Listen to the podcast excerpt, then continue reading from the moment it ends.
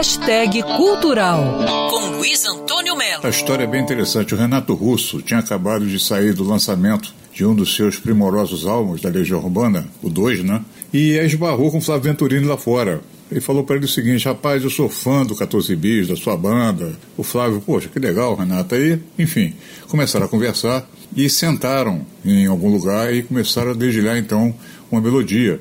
E o Renato ficou encantado com aquilo, eu faço questão de escrever a letra.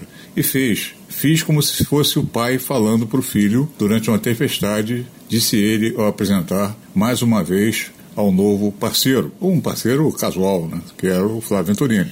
Com versos bem fortes, como é o caso de É claro que o sol vai voltar amanhã, mais uma vez eu sei, escuridão já vi pior, de endoidecer gente sã, foi nesse mote que a cantora Roberta Spindel se agarrou logo nos primeiros momentos da pandemia, né, de Covid-19, durante o confinamento. Ficou, todo mundo ficou dentro de casa, preso, isolado de suas atividades e longe dos palcos. Quer dizer, ficou não.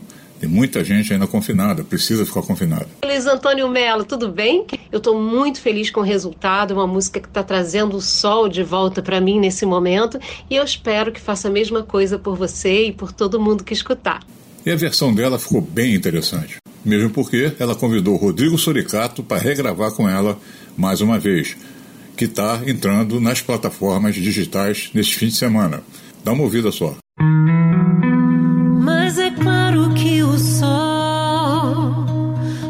Voltar amanhã mais uma vez, eu sei.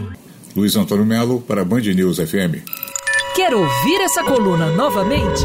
É só procurar nas plataformas de streaming de áudio. Conheça mais dos podcasts da Band News FM Rio.